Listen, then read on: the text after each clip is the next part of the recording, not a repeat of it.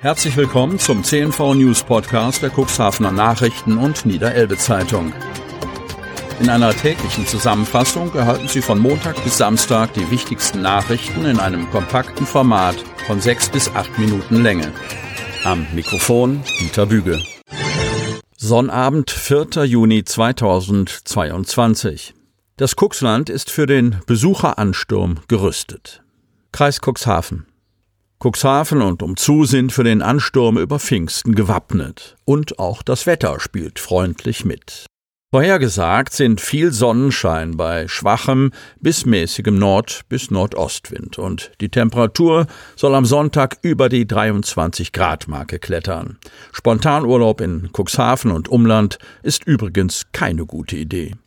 Es wird ein buntes Pfingstfest. Wir sind gut vorbereitet. Die Gäste können kommen, freut sich Cuxhavens neuer Kurdirektor Olaf Raffel, der an diesem verlängerten Wochenende mit Besucherzahlen wie in alten Zeiten rechnet. Spontanbesuchern legt der Geschäftsführer der Nordsee Heilbad GmbH dringend ans Herz, sich vorher um eine Unterkunft zu kümmern. Ansonsten wird das Wetter besser als erwartet. Wir eröffnen am Vormittag den Brunnenhof der Kugelbarkehalle und am Abend findet in der Halle der Auftakt zum Mare Musikfestival statt. Auch im VGH-Stadion am Meer ist wieder etwas los. Die Beachhandballer haben dort ein Turnier, sagt Olaf Raffel. Der DeHoga erwartet zu Pfingsten einen zusätzlichen Run auf Cuxhaven. Wir sind ohnehin schon seit dem Winter sehr gut besucht und Pfingsten ist in der Regel ein Selbstläufer, sagt Christian Kamp, Vorsitzender des DeHoga Stadtverbandes Cuxhaven. Angesichts der Wetterprognose und des 9-Euro-Tickets erwarte die DeHoga aber einmal mehr Gäste über Pfingsten in Cuxhaven. Alle Zeichen stehen auf grün. Die Corona-Krise können wir als vorläufig abgestreift bezeichnen, so Kamp.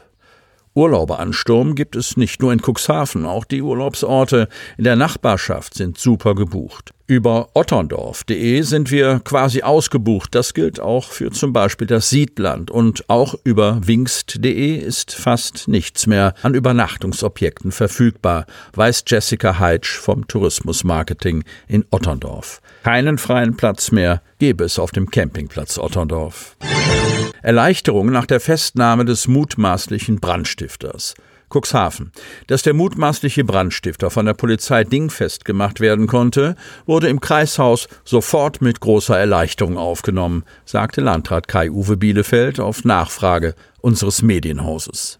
Das sei Bielefeld sofort auch von Mitarbeitern so gespiegelt worden. Man hatte zuvor doch ein mulmiges Gefühl und sich überlegt, was wohl als nächstes passiert. Jetzt fühlen wir uns deutlich sicherer. Ausdrücklich lobt der Landrat die Polizeiarbeit. Ich danke der Polizei für ihre akribische und gute Ermittlungsarbeit. Die polizeilichen Ermittlungen haben ergeben, dass ein 41-jähriger Mann aus Lingen aus dem Emsland, wie gestern berichtet, mit Zweitwohnsitz in Beverstedt der Brandstifter sein soll. Dreimal hat es innerhalb weniger Wochen im Kreishaus in Cuxhaven gebrannt. Die Staatsanwaltschaft Stade ordnete Untersuchungshaft an. Der Tatverdächtige, der polizeilich wegen verschiedener Delikte bekannt ist, soll als Tierhalter vorher mit dem Kreisveterinäramt in Konflikt geraten sein.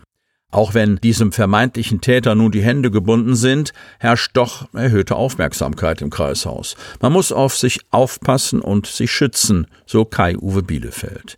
Im Kreishaus sei aus diesem Grund als Vorsichtsmaßnahme eine Videoüberwachung installiert. Eigentlich mag man sich ja gar nicht vorstellen, dass man so etwas wie Brandstiftung und körperliche Attacken ausgesetzt wird, meinte Bielefeld. Dass Mitarbeiterinnen und Mitarbeiter Verbalinjurien erlebten und jemand mit erhobener Faust vor ihm stehe, passiere regelmäßig, vor allem in den Bereichen Vollstreckung oder Veterinäramt. Auch Briefe von sogenannten Reichsbürgern, die die staatliche Ordnung nicht anerkennen, erreichten die Kreisverwaltung wöchentlich und würden gesammelt. Bei Häme, Hass und Hetze kennt der Landrat prinzipiell kein Pardon. Alles, was strafrechtliche Relevanz haben könnte, geht sofort an die Polizei und Staatsanwaltschaft. Gespannfahrer in Höhe Zollbaum angehalten. Wingst. Die Fahrer von zwei Gespannen hat die Polizei in der Wingst angehalten. Sie wurden am Mittwoch innerhalb weniger Minuten mit unterschiedlichen Verstößen erwischt. Zunächst stoppten die Beamten der Polizei Hemmer gegen 14.10 Uhr in Höhe Zollbaum an der Abzweigung nach Altkedingen ein landwirtschaftliches Gespann. Hinter dem Ackerschlepper habe der 48-jährige Fahrer aus der Samtgemeinde Landhadeln zwei zulassungsfreie Anhänger geführt, teilt die Polizei mit. Allerdings hatte der Fahrer die Bremsen beider Anhänger mechanisch außer Betrieb gesetzt, so dass diese im Notfall keinerlei Bremswirkung entfaltet hätten.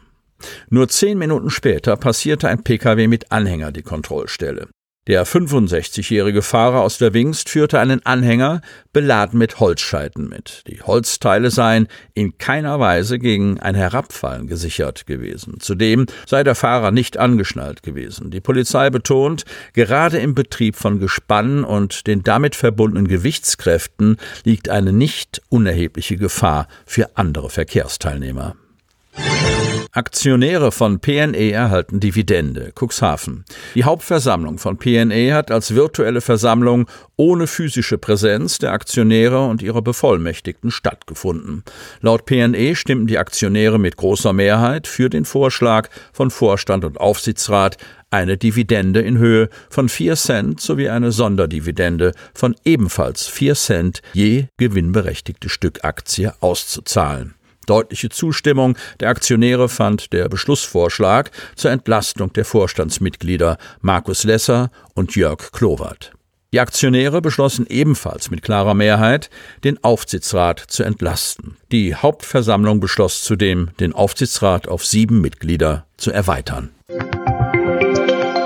Damit Sie ab sofort keine Podcast-Folge mehr verpassen, benötigen Sie lediglich einen sogenannten Podcatcher. Auf den meisten Smartphones ist dieser bereits vorhanden. Falls nicht, dann suchen Sie ganz einfach in Ihrem App Store nach einem kostenlosen Podcatcher wie zum Beispiel Spotify, Apple Podcast oder AntennaPod. Die hörten den Podcast der CNV Medien, Redaktionsleitung Ulrich Rode und Christoph Käfer. Produktion Rocket Audio Production.